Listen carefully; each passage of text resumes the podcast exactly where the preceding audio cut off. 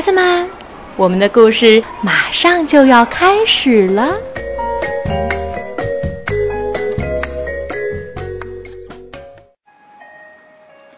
小朋友们，你们好，我是你们的好朋友小鹿阿姨。今天我又如约在北京给大家讲故事。今天的故事叫《春神跳舞的森林》，文严淑女，图张佑然，河北教育出版社出版。清晨，阿弟和爸爸。坐上开往阿里山的小火车，阿弟手中紧紧握着一个旧旧的小袋子，里面装着一片干枯的樱花瓣。这是奶奶最宝贝的东西，他总是小心地拿出樱花瓣，对阿弟说：“在山上时，当我闻到青草发出清香。”感觉泥土变得温暖的时候，我就一直在等。等什么呢？阿弟好奇地问。等满月樱花季呀，在冬天最后一个满月时，所有的好朋友都会回到樱花树下。高兴地唱歌跳舞，等待樱花精灵唤醒沉睡的春神，让春天又回到人间。奶奶躺在床上，眯着眼睛，微微地笑。奶奶还告诉阿弟，这片樱花瓣是他下山时一群很特别的朋友送给他的礼物。奶奶已经病了很久了，阿弟和他约好一起回到阿里山，参加满月樱花季，但是奶奶却说话不算数，自己先走了。每次摸着这个小袋子，阿弟就会想起奶奶，他又生气又难过。小火车慢慢的往上爬，绕过一圈又一圈的绿色山林，阿弟终于回到奶奶的阿里山。这是阿弟第一次到阿里山。夜晚的阿里山很安静，只听见小虫子叽叽叽的叫声。阿弟拿着奶奶的樱花瓣，站在樱花树下。奶奶常说，樱花盛开时，就像一朵朵美丽的小红云飞舞在山林中。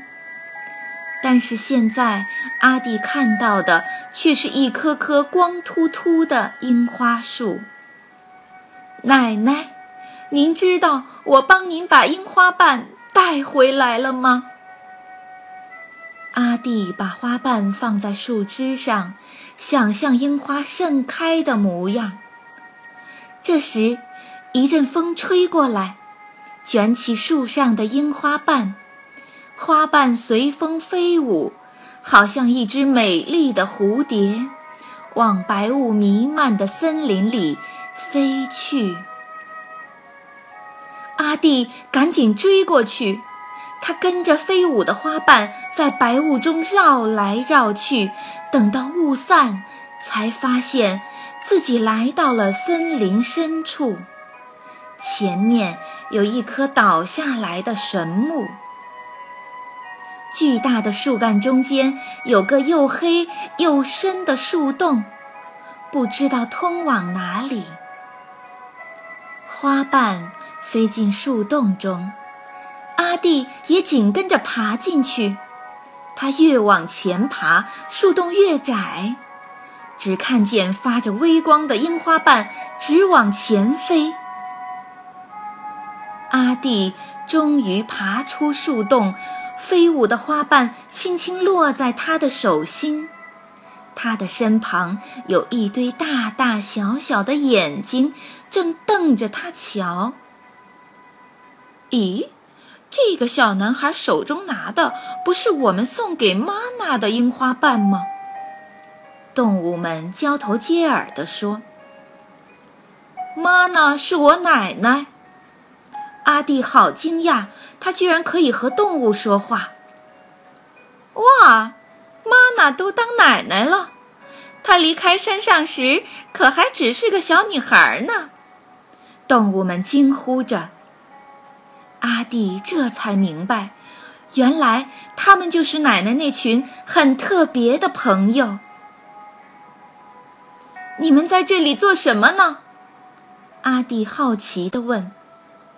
山猪抢着说：“都已经三个月了，唤醒春神的樱花精灵还没来，满月樱花季就要取消了。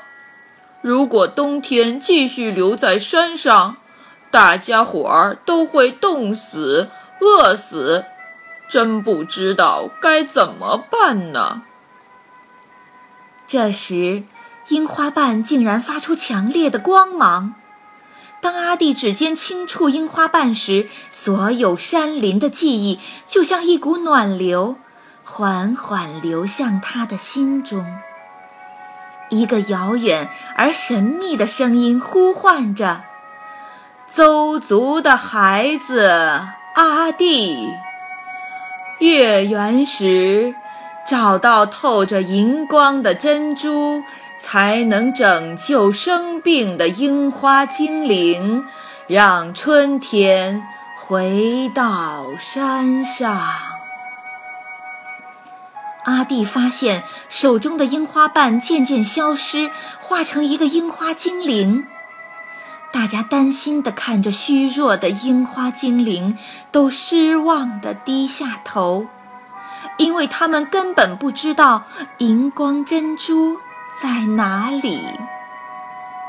阿弟却大声地说：“喂，你们一直住在这片山林里，所有的森林和湖泊你们都去过，我相信只要有心，一定可以找到的。”